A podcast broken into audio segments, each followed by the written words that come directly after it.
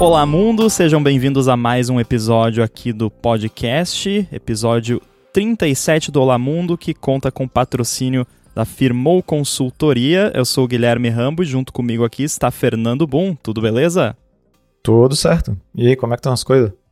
Tudo certo por aqui e eu ando testando coisas hum. nos meus apps e por conta disso eu resolvi trazer essa semana o assunto de testes para a uhum. gente discutir aqui, porque eu acho que a gente ainda não fez um episódio dedicado a testes e eu acho que é um assunto que ainda é um não é bem controverso, mas é meio tem, tem muitas paixões em torno uhum. desse assunto de, de testes mais especificamente testes automatizados, né? Porque uhum. acho que todo developer testa o app manualmente até certo ponto e aí tem os testes automatizados que podem ser de vários tipos.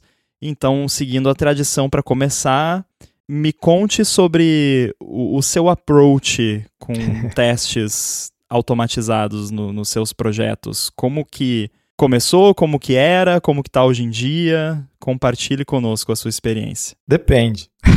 ah, claro. né? é, o jeito que, que, eu, que eu lido com teste depende bastante do, do que eu vou fazer.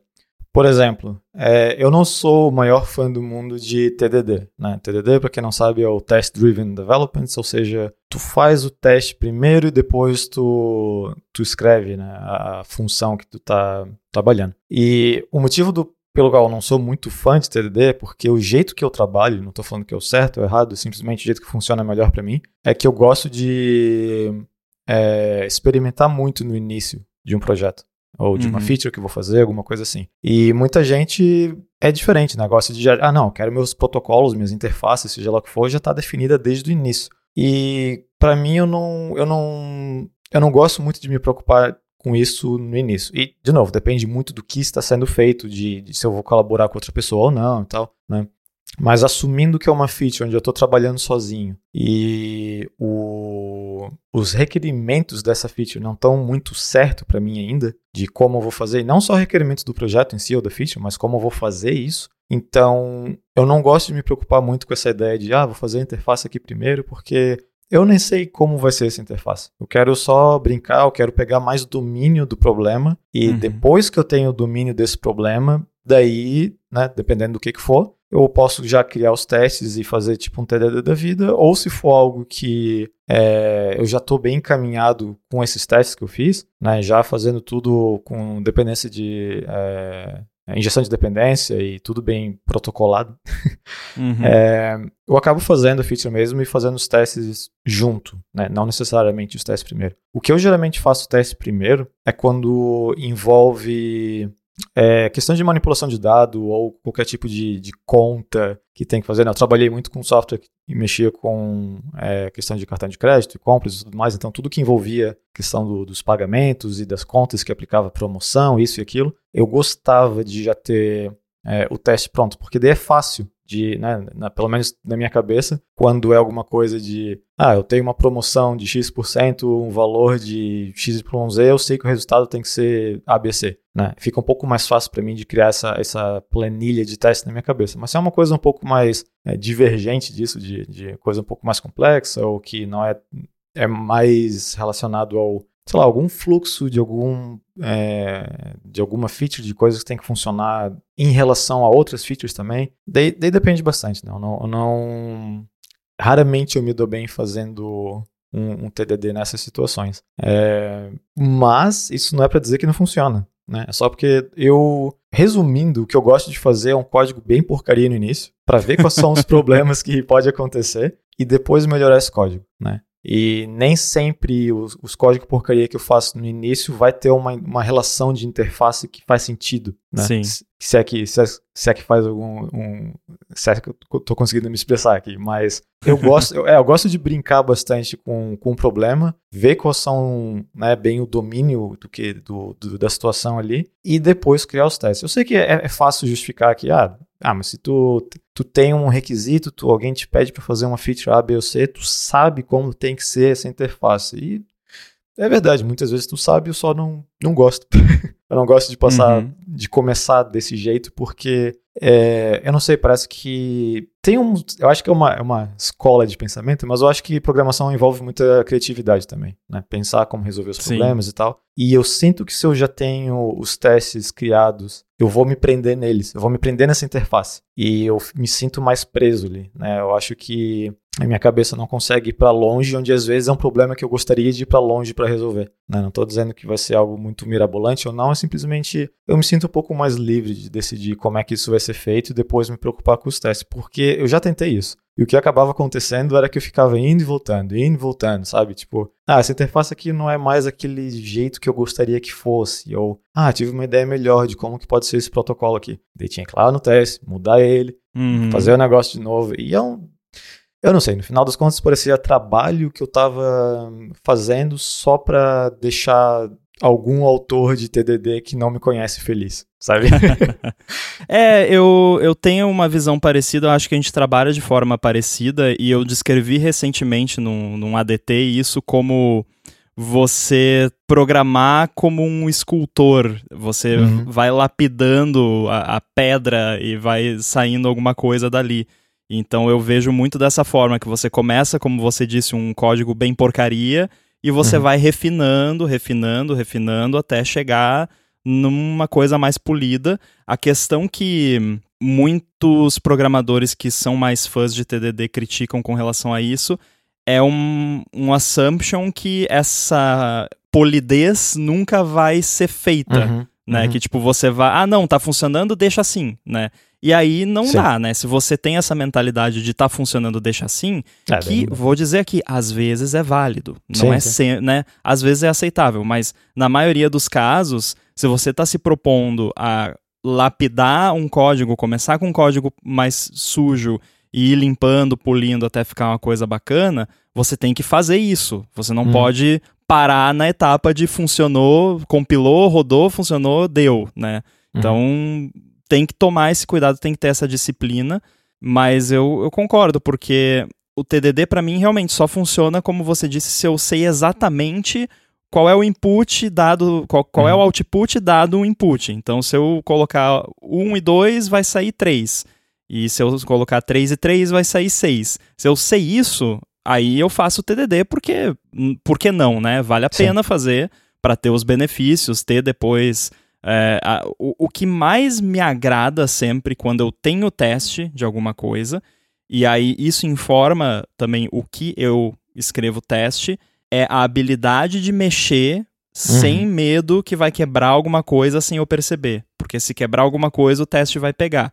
Claro que isso depende do teste, tá bem feito, né? Não é perfeito isso, nem sempre o teste pega qualquer problema, mas, de um modo geral, para coisas mais algorítmicas, uhum. eu tenho testes unitários, eu isolo a parte puramente algorítmica do problema e crio testes unitários para aquele pedacinho isolado para ter esse essa paz de espírito, né, de uhum. saber que eu posso mexer naquilo no futuro e assumindo que os testes estejam ok, eu vou rodar e se tiver algum problema vai pegar e isso já aconteceu inúmeras vezes. Deu ir lá, Sim.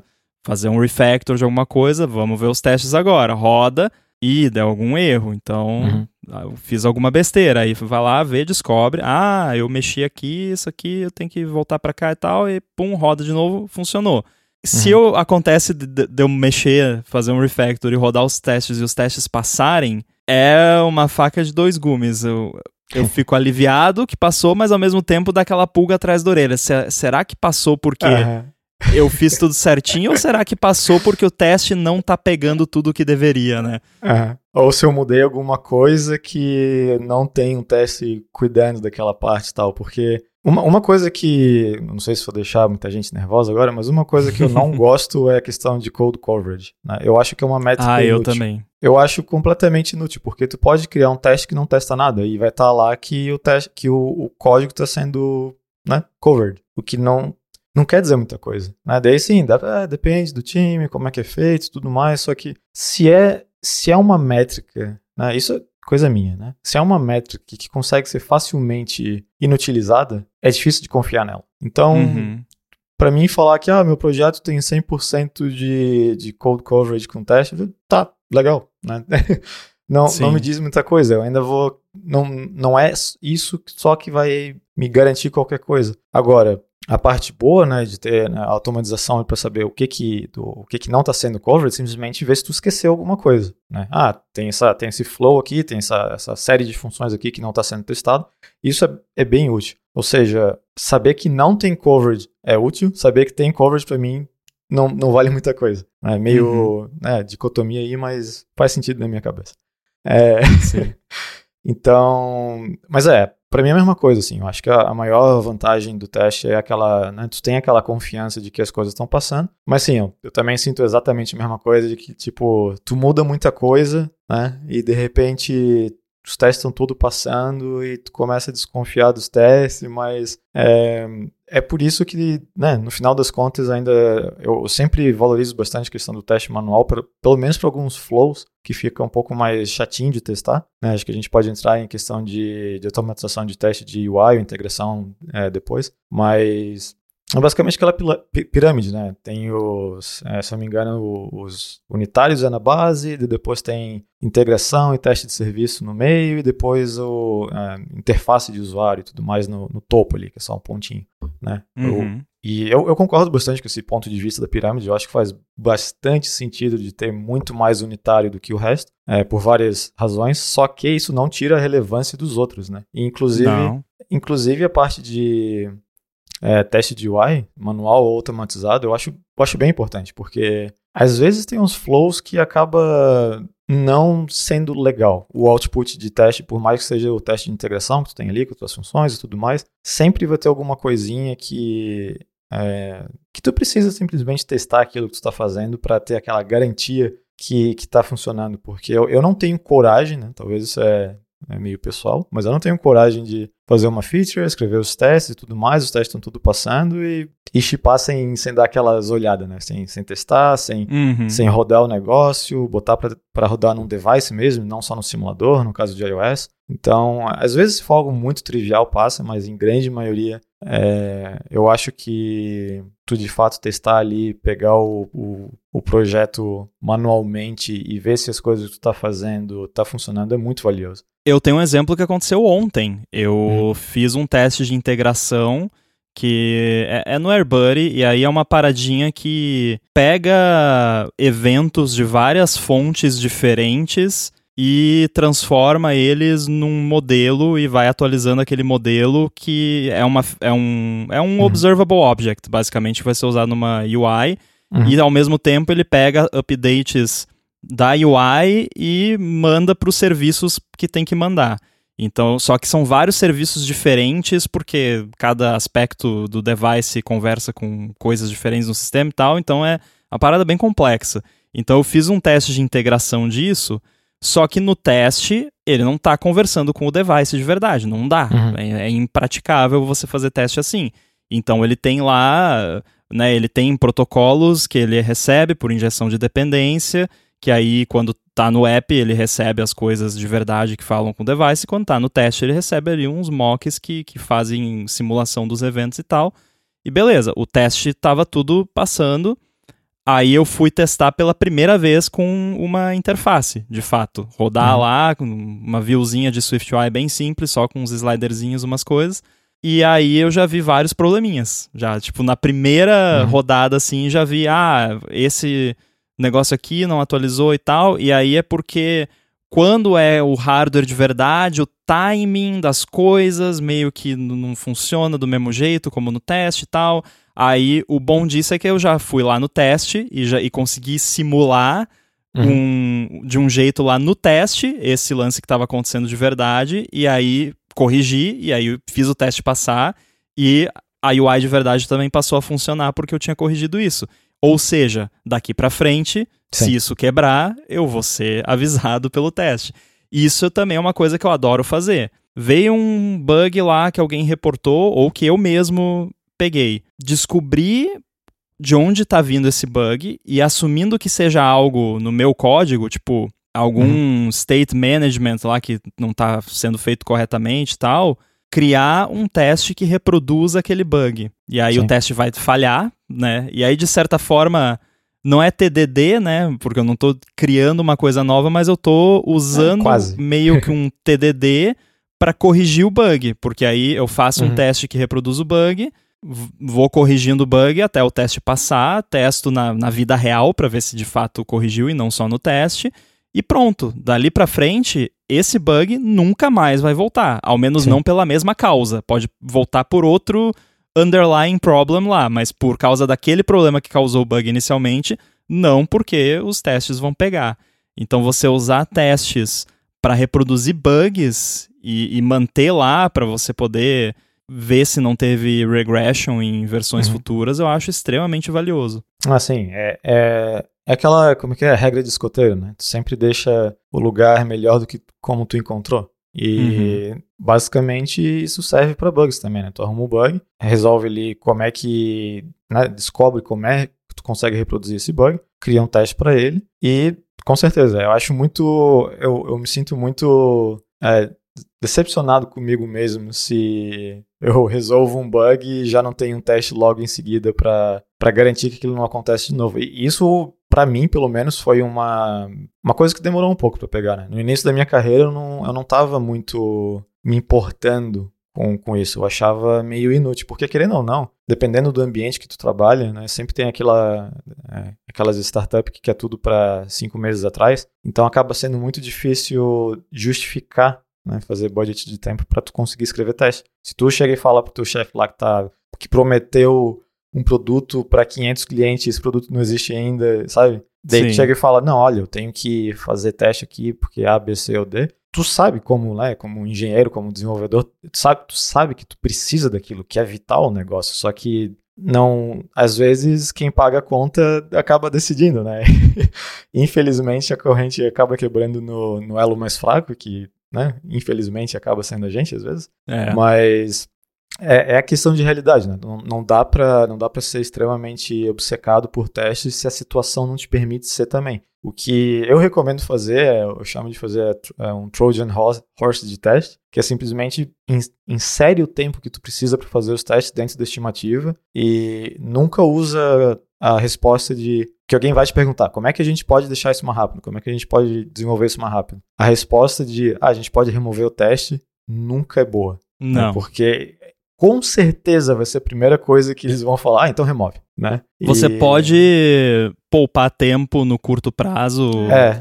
pulando a parte de teste, mas você vai acumular débito muito. técnico que é. vai gastar muito mais tempo no futuro do que você está economizando agora o que uhum. pode ser aceitável numa startup que está fazendo o app lá, a primeira versão do app que você vai jogar fora, né? o MVP, né? É. É, até é aceitável. Agora, depois disso, se você já está lá com uma parada consolidada, que já tem uhum. testes e tal, você não fazer testes como uma forma de economizar tempo não é a melhor resposta. É assim, sempre, sempre vai voltar. E, e, a, e a responsabilidade, mesmo que tu fale 500 vezes que, ah, não, mas eu, eu falei no início lá que é, tirar o teste não ia ser inteligente, mas mesmo assim todo mundo disse para tirar. Quem, quem vai ter que resolver o pepino no final das contas continua sendo você, né? Então é um, uhum. é um jeito para se resguardar no futuro, né? Então considerar teste como parte essencial do desenvolvimento da feature é bem importante. E é algo que eu demorei, assim, para criar né, é, essa, essa, essa, é, essa forma de trabalho, né? Porque para mim eu sempre acabava, ah, não, é, se tirar os testes vai ser mais rápido. Porque existe aquela pressão, né? Existe aquela pressão. Uhum. Tu, quer, tu quer desenvolver mais rápido, tu quer entregar mais rápido, mostrar que tu tá fazendo um bom trabalho e deixar todo mundo feliz. Só que não é, de, não é deixando todo mundo feliz que tu vai conseguir é, um bom resultado, né? É. E é, é, complicado. É complicado, é sempre a questão do depende. Eu recomendo, tipo, por mais que né, o, o, tempo esteja apertado, algumas coisas tu sempre consegue identificar como sendo vital naquela feature, naquele projeto. E essas são as coisas onde é, testar não pode ser é, uma opção, né? E sim, no final das contas sempre vai ter uma coisinha ali, porque não dá para testar tudo também. Eu acho que também tem um, tem um limite. É, mesmo em né, situação normal do dia a dia, não, não dá para fazer teste para tudo e qualquer coisa, porque tu também tem que, né, tem que chipar as coisas, tem que fazer coisa nova. Então, é um, é um balanço que depende muito da empresa, depende muito do time, né? Como eu estava falando ali, a questão de TDD é, nem sempre funciona comigo. Porém, se eu estou trabalhando com outras pessoas, é, é, não necessariamente só o TDD, mas, por exemplo, aquela interface que eu disse que eu não quero me prender, essa interface é uma das primeiras coisas que a gente define. Né? Porque uhum. como outra pessoa vai utilizar o meu código e vice-versa, essa, essa comunicação quase sempre, né, 99,9% das vezes é feito através de protocolos de interface. Então, ó, tá, tá, aqui o meu, tá aqui o meu, né, o, o, meu protocolo, tá aqui a minha classe de como vai ser o, a, a, usabilidade dessa feature. Tu usa isso, enquanto tu tá usando isso, eu tô implementando a, as coisas dela. Então, quando tem uhum. outras pessoas, né, no time, quando tem um, um grupo maior de pessoas dependendo do, do teu trabalho, daí é bem diferente. Eu não vou chegar e falar, ah, não sei, eu não quero ficar preso nessa interface, nesse protocolo, porque eu não sei o que eu quero. Daí não funciona bem assim. Né? Daí tu tem que pegar um tempo, é, sentar com o pessoal ver ah, como é que é a interface que tu quer, vai ser assim. É basicamente sempre criando uma como se fosse uma API, né, para todo mundo usar ou para você consumir. Então, é, que foi uma das coisas que, né, ao longo da carreira, que mudou bastante a minha forma de pensar quando estou criando alguma coisa nova, que é o principal nessas coisas, né? Se tu quer testar o código, deixar ele mais é, bonitinho, enxugadinho, é, a, a resposta para mim sempre vai ser injeção de dependência. A coisa mais uhum. importante que existe, porque a partir do momento que a tua gestão de dependências está muito acoplada, né? uma coisa está muito dependente de outra e né, muitas vezes nem usa um, um protocolo, usa simplesmente o, a, a, assinatura do objeto mesmo, é, a parte concreta dele. Isso é a coisa mais chata e difícil de mudar depois. E cara, é muito simples, assim, muito. claro que é fácil falar, né? Mas assim, eu vejo isso na prática, porque eu tenho. Uh, falando do AirBuddy também, que eu tô sempre trabalhando nele, eu tenho muito singleton no app. Porque uhum. tem muitas coisas que são singleton, só tem um. Né? Só, só tem um computador, um Mac que tá rodando o app. E aí tem um objeto lá que representa o que eu chamo do host device, então só tem um, uhum. porque é, né, só tá rodando em um, né? E, e, aí o device remoto, porque ele se conversa com os devices, é outro tipo de, de, de tipo, né, é uhum. outro tipo. Então, tem isso, mas aí eu tinha muitos lugares, e deve ter ainda bastante, mas à medida em que eu fui in, introduzindo mais testes, eu ia ver assim, tem lá, sei lá, um negócio que faz alguma coisa que pegou um singleton gigantesco que faz um milhão de coisas, mas uhum. ele tá usando, tipo, uma propriedade só daquele uhum. singleton, ou um método só. Aí, quando você vai fazer o teste disso, cara, é moleza. Você extrai uhum. aquele, aquele, aquela uma propriedade para um protocolo, uhum. adota aquele protocolo no, no, tipo concreto, e aí no seu teste você faz um, um tipo mock lá, um, um, tipo de teste que, que faz o que você precisa fazer. Uhum. Não é difícil. Aí, tipo, ah, sei lá, o initializer do, do negócio que usava esse singleton não aceitava um input lá, aí você coloca. Você coloca o input lá como um, um, argumento e você pode até colocar o default já para ser o singleton. E aí no app nem muda o call site lá, ele continua inicializando o negócio uhum. igual como sempre, mas no seu teste você pode injetar uma outra parada que vai substituir o singleton, que no fim das contas nem era necessário dentro daquilo que você estava mexendo, porque tem um uhum. singleton gigante, mas ele está usando uma propriedade só, ou um método, ou dois ou três. Então, na maioria dos casos, o que eu vejo é isso, sabe? É muito Sim. fácil, é, é pouca coisa que está sendo usada de um singleton, por exemplo. Então você extrair isso para um protocolo e injeção de dependência não é o fim do mundo. Esse episódio do Olá Mundo tem o patrocínio da Firmou. A Firmou oferece serviços de contabilidade consultiva e gestão financeira, e ela é especializada em startups, desenvolvedores, profissionais liberais, além de pequenas e médias empresas. Então, para você aí que está pensando em desenvolver para as coisas da Apple, por exemplo, a Firmou resolve todo o rolo que é abrir ou manter a sua empresa com a operação que recebe dinheiro de fora, toda a parte de tributação e por aí vai. E ela, além de oferecer aqueles serviços de contabilidade do dia a dia, atua como uma mentora financeira para você e para sua empresa. Quem me conhece, inclusive, sabe que eu tenho uma empresa que produz software e vende software nas plataformas da Apple, principalmente para clientes de fora. Então todo o recebimento aí vem em dólar e afirmou é que faz toda a operação para mim de garantir que está tudo sendo feito de forma legal, que todos os tributos estão calculados corretamente e eu consigo receber o dinheiro de fora sem ter nenhum tipo de problema. E eu tenho também sempre disponível o pessoal da Firmou para tirar qualquer dúvida. Então, sempre que surge aí qualquer dúvida, posso fazer isso?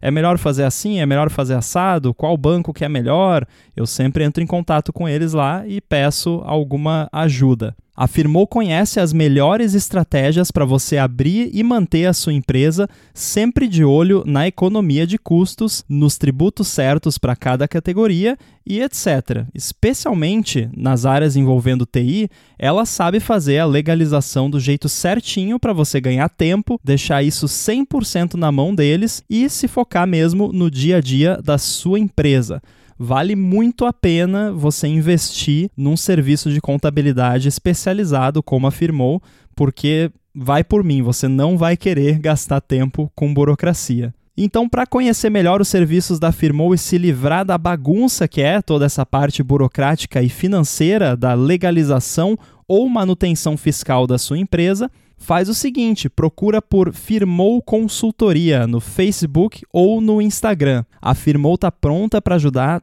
todo mundo que escuta o Olá Mundo, independente da sua necessidade. E a gente tem certeza de que ela vai resolver tudo para você, assim como ela faz todos os dias aqui, tanto para mim, Rambo, com a minha empresa, quanto para Gigahertz, porque a Firmou também cuida aí da contabilidade da Gigahertz. Então, mais uma vez, Firmou Consultoria no Facebook ou no Instagram. Muito obrigado a Firmou pelo patrocínio do Olá Mundo e literalmente aí todo o apoio que eles dão a Gigahertz.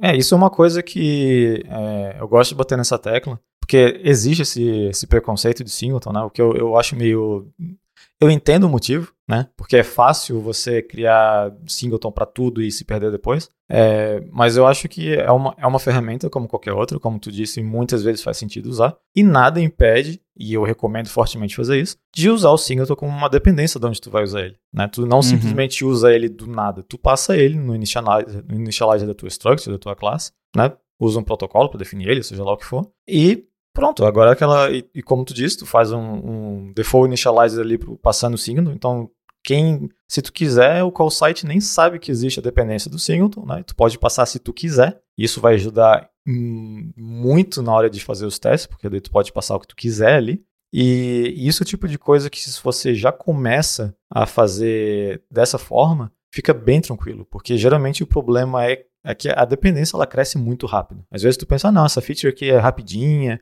é, é uma coisa bem trivial, e quando tu vê, tu já tem 6, 7, 8 dependências para aquele negócio funcionar, né? Então... Sim. E, e, não quer dizer que tá errado, é simplesmente o jeito que as coisas funcionam, que elas estão mais modularizadas e tudo mais. Então, se desde o início tu, tu lidar com as tuas features com uma certa, né, um certo cuidado com injetar dependências, fazer, garantir que tu vai usar bastante protocolo ali para injetando eles ao invés de passar tipos concretos, vai facilitar demais e o teu o teu eu do futuro vai te agradecer bastante quando quiser fazer algum teste, se tiver que mudar alguma coisa ali, porque o que eu vejo, né, e é, voltando ao que eu falei ali, o, o, que me pegou muito no, início da carreira foi isso, foi, foi é, não underestimate, né, foi fazer uma o, underestimate o problema, a, a, a, o, a facilidade que tem de uma coisa simples crescer rapidamente, Sim. de repente tu vê que aquela classe lá depende de 500 coisas, então, e, e e tu não tem como testar aquilo, porque, né, quando tu instancia ela, ela já assume que aquelas coisas estão disponíveis dentro dela e tudo mais. É, essa semana mesmo eu estava trabalhando numa feature que eu ia expandir uma feature que outro cara fez, e quando ele fez, ele não fez pensando que aquilo ia ser expansível. Porém, todas as dependências da, uh, do, das classes de structure dele eram, eram injetadas, né? Tipo, você podia injetar Sim. o que quisesse e tal. Então, eu tive que fazer umas alterações, porque, né, nem, raramente é, as coisas vão ser 100% só chegar e, e usar. Mas foi extremamente simples de eu pegar o que ele fez, mudar um pouquinho, é, refatorar porque eu precisava e, e tá lá, né? Com um teste bonitinho, tipo, é, extrair a parte em comum e, e foi muito fácil, né?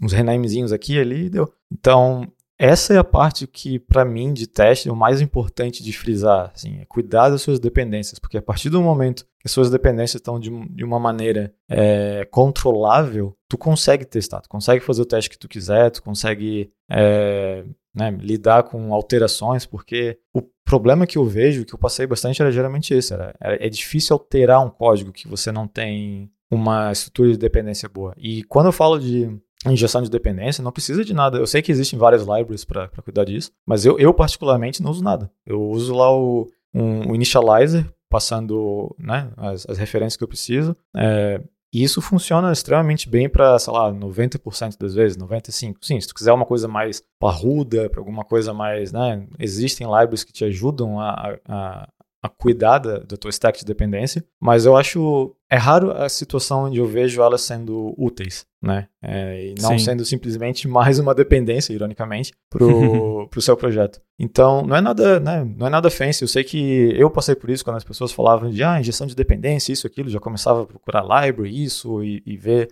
ah, isso parece complicado, mas é, é extremamente simples. É o, é o clássico init with, né? Tu põe Sim. lá o, tu põe o que tu precisa ali, é, a assinatura do método já vai estar tá extremamente claro o que, que ela precisa para funcionar. Então, daí tu sabe, olha, ele precisa desses, desses protocolos aqui, eu mandando isso está tudo certo, então na hora de testar eu faço um mock desses caras e, e manda bala, né? E até para mock mesmo, sei que também existem várias libraries e tal. É, ultimamente o que eu tenho feito muito, não sei se eu já comentei aqui, mas o que eu é, eu tenho gostado demais de fazer. Eu sei que vão existir maneiras melhores, mas eu, eu gosto demais é usar tipo um chat GPT da vida para criar mock das classes. Nossa, isso é muito útil. É muito útil. É muito bom. É. Muito bom, cara. É. Obrigado é. por trazer essa dica, porque eu não ia lembrar, mas eu é. já fiz também, até pra tipo. Eu preciso de um JSON com uhum. 50 itens e cada item é, sei lá, eu tenho um name, age, e birth uhum. sei lá, qualquer coisa assim, pra, ah, uma lista de, de usuários que eu preciso fazer um sort em alguma coisa.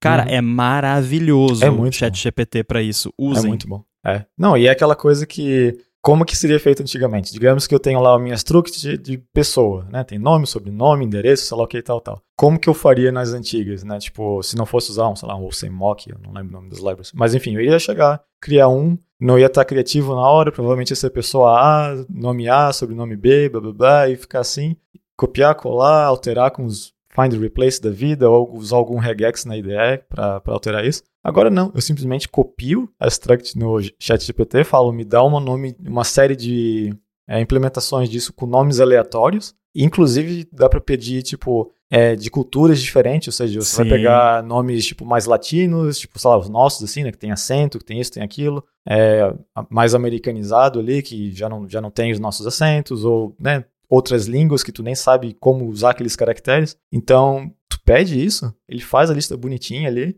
e copia e cola. É fantástico.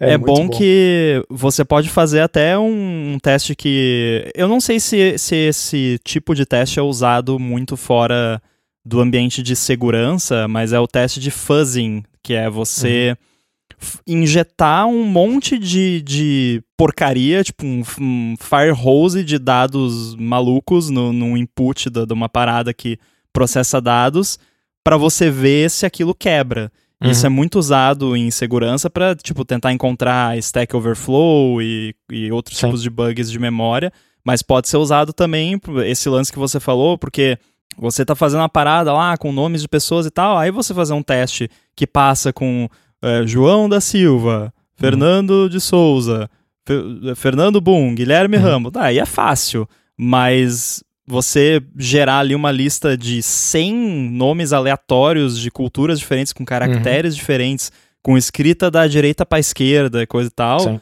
você consegue fazer um fuzzing da, da sua API e vai pegar edge cases que provavelmente o seu app nunca vai encontrar na vida é. real, Sim. mas é bom você pegar eles de qualquer forma, porque aí você garantiu que não vai rolar aquele problema.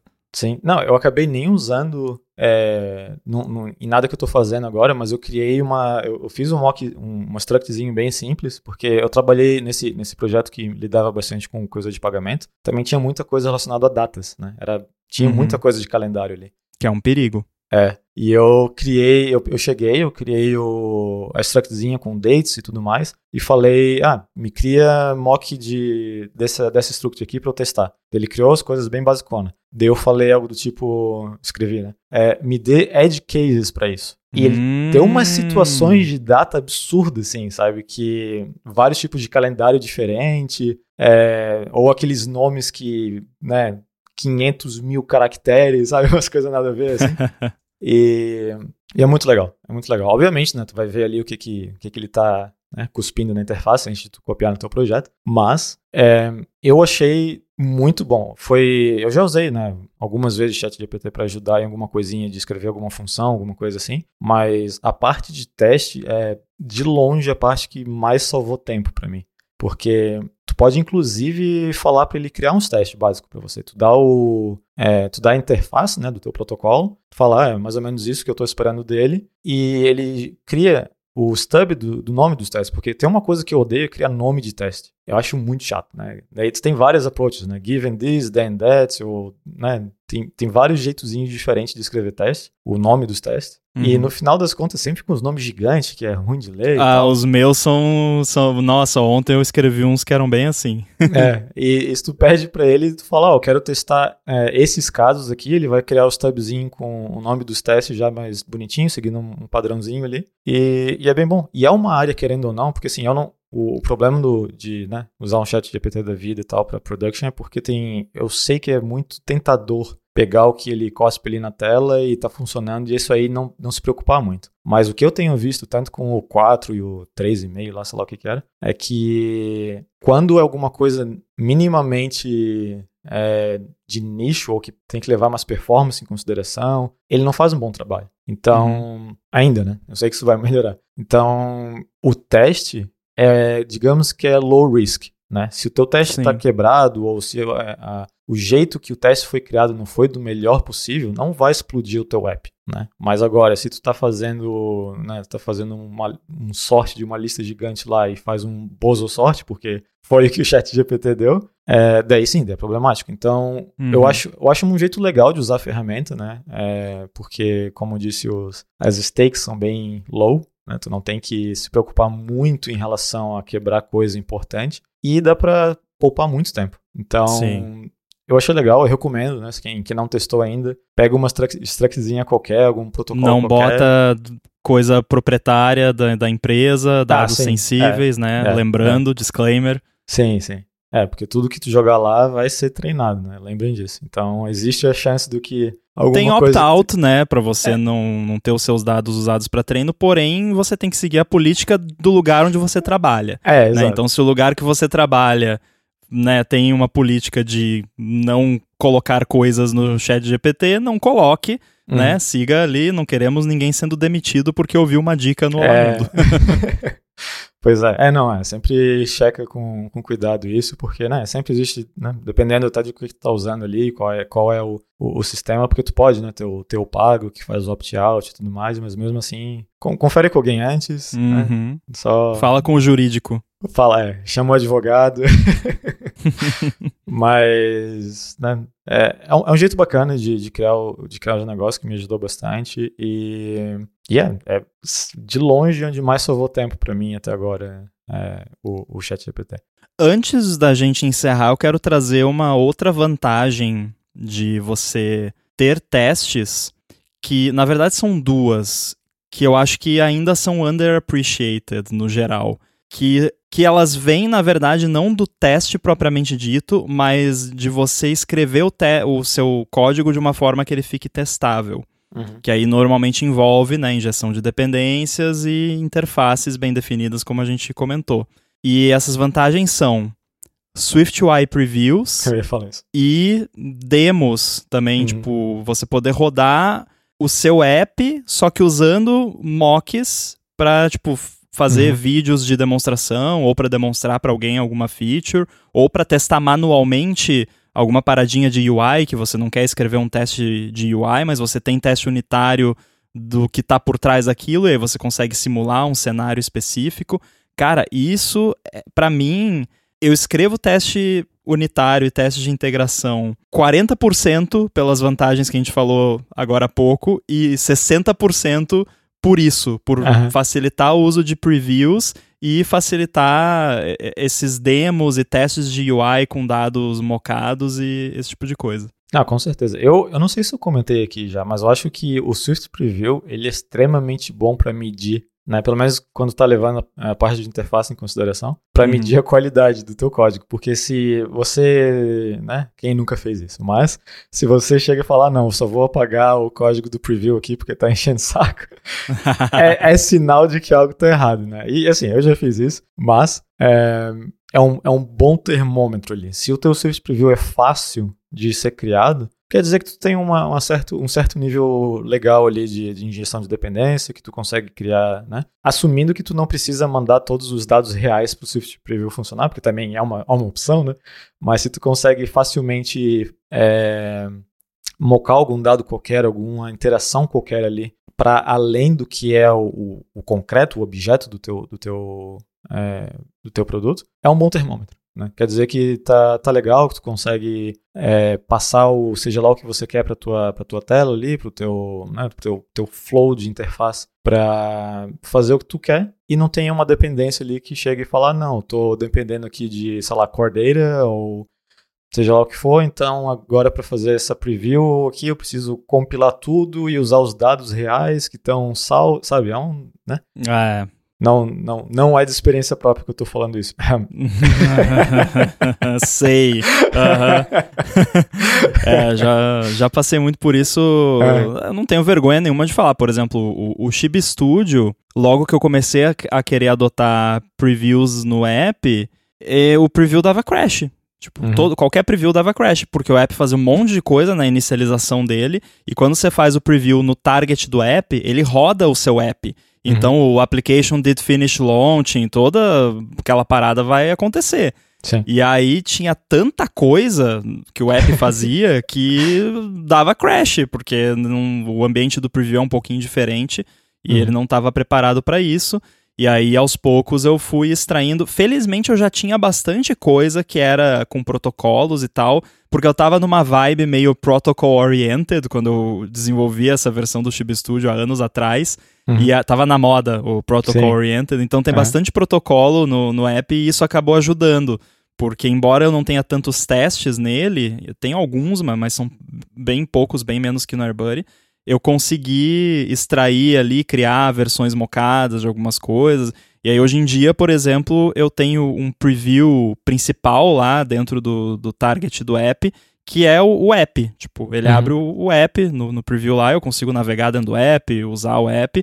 Só que a library de, dos chibs que a pessoa tem, por exemplo, é uma library demo que, uhum. que só tem no build de preview, que aí ele pega, o, o app usa a core data, Aí eu embedo um, um banco de dados lá do, do Core Data pré-populado com esses dados de sample dentro dos builds de debug, e aí ele usa isso. Então eu posso fazer o que eu quiser no preview que não vai afetar os dados reais. Sim. O, o, o engraçado desse que eu tenho foi que quando rodava o preview, como tu disse, ele roda o app e tudo mais, e tinha umas flags de user default que tava, hum... né? Que tava flipando por sei lá que motivo, ou seja, tipo, toda vez que eu rodava o app, a flag tava diferente. E eu não sabia por quê. Era, era, era esperado aquela flag flipar toda vez que eu rodava, né? Mas, por exemplo, eu, digamos que eu rodei uma vez, daí tá true, eu queria que a próxima vez que eu rodasse tivesse false. Mas de repente estava true de novo. Então, que diabos, o que, que tá acontecendo aqui? daí é, é o, é o preview que tava rodando e mudando o negócio de louco lá. E isso o que, que era problema de injeção de dependência? Era literalmente usando o user default ali, que não deveria, é, né, direto no, no meio da classe ali, sem injetar, sem fazer nada. Então, acontecia isso. Mas é, é, é, engraçado, o Swift Preview ajuda bastante a gente ver onde estão uns probleminhas aí que a gente deixa, deixa escapar. É, o, se você quiser saber qual é uma injeção de dependência que é muito comum em todos os meus códigos, principalmente quando é um app que tem mais de um target, como é o AirBuddy, por exemplo, é user uhum. defaults. Uhum. É, eu tenho geralmente uhum. lá uma extension de user defaults, que é tipo, sei lá, AirBuddy Group Defaults, que aí é o, o app group lá do app, que é usado como o default nesse, nessas injeções de dependência. Uhum. Mas aí num teste, por exemplo, eu posso colocar lá standard, ou colocar Sim. um user default bogus lá, que é volatile, que não, não faz nada. Sim. É, é muito bom isso. Você não precisa mocar ou criar um protocolo de user defaults necessariamente. Você pode. Uh, que, que, aliás, né, outra dica, nem sempre você precisa de um mock, né? Nesse caso uhum. de user defaults, você pode usar um, o user default separado para os testes que uhum. vai rolar, mas para isso você precisa ter a injeção de dependências. Uhum. E outro exemplo foi o que eu dei do Core Data também. Você não precisa necessariamente. É bom que você faça, porque é bom ter essas coisas abstraídas, mas mesmo que você não tenha, você pode só criar um, uma instância lá do Persistent Container separada para o teste e usar um, um, caminho, uma URL diferente, ou usar um banco de dados in memory, alguma coisa Sim. assim.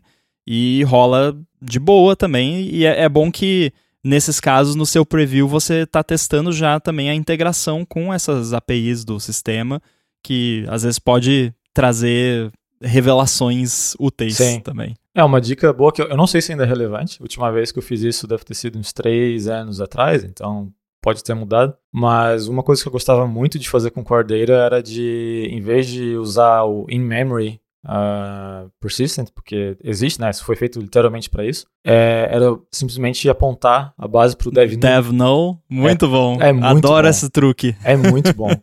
Porque, querendo ou não, se tu usa o in-memory, eu acho que tem uns flows diferentes dentro, né? Então, Sim, às vezes pode é, ter um é porque... detalhezinho que é. é. Eu acho que é importante mencionar isso, porque assim, o... quando você usa um banco de dados in-memory no Core Data, não é bem um SQLite da forma como você espera que ele vai estar tá usando uhum. por trás dos panos. Então é um flow diferente, como você é. disse. Então esse truque, é, só para deixar mais claro que eu fiquei muito emocionado e eu, eu te interrompi, é, como é que faz o negócio do, do? Então, na hora de, de apontar o path do teu banco de dados, né, tu, na hora do teste né, injetado, né, porque você tem um projeto com uma injeção de dependência muito boa, tu vai passar o caminho para o DevNow, ou seja, é um, é um, lugar no teu sistema onde né, é, o, é o vácuo, é o void, é o, é o nada, é, né? É, é algo que tu não se importa. E basicamente... É o buraco negro do computador. Exatamente. Então tu aponta a tua base para lá, ou seja, ele ainda vai, ele vai lidar com todos os paths normais, né, no, no flow dele, como se fosse um SQLite igual tu usa só que nada vai ser persistido, né? Porque ele está lá no DevNull. Então, Sim. e a, a, é extremamente rápido o jeito que funciona, é, é, muito bom. Inclusive, eu acho que essa dica foi de alguém da Apple. Foi, eu não, não sei se foi no WWDC ou se foi num desses fóruns que alguém da Apple acaba respondendo. Eu acho que foi, não foi o Queen e Eskimo lá que deu essa dica num dos threads dele, eu acho que foi a lenda, né? É, uhum. eu, eu acho que foi mesmo, porque eu não tirei essa ideia sozinho, né? Eu peguei de algum lugar e eu acho que foi de algum, de algum fórum e alguma coisa da, da Apple. E é bem bom, é legal, justamente porque o, que, o motivo que eu lembro de estar procurando uma forma melhor é porque eu estava um bug, que eu não lembro exatamente como é que era, mas quando, a, quando eu setava o path para o, o persistence para ser in memory, tinha umas coisinhas diferentes que o dele estava fazendo. Então o resultado do teste não estava necessariamente igual quando ele rodava com, com path é, em disco né? Uhum. E, ou seja, fica, fica a dica aí para quem está usando Cordeira, dá uma olhadinha nisso para ver se ainda é, é, relevante ou não. Eu imagino que é e é bem bom. Muito bem, acho que conseguimos trazer bastante conversa sobre esse assunto de testes que certamente daria mais episódios. De repente a gente se aprofunda aí em algum tipo específico de teste num episódio futuro. Para quem estiver ouvindo e tiver dúvidas ou sugestões ou interesse em outros assuntos relacionados, manda pra gente lá no feedback, tem o link aí nas notas do episódio. Mas por hoje é só. Quero agradecer a Firmou Consultoria pelo patrocínio desse episódio. E quem quiser falar com você, Boom, como é que faz? Tô lá no mastodon.online, arroba boom, B-U-N-N. E eu tô no mastodon.social, arroba underline inside. A gente volta em breve. abraço.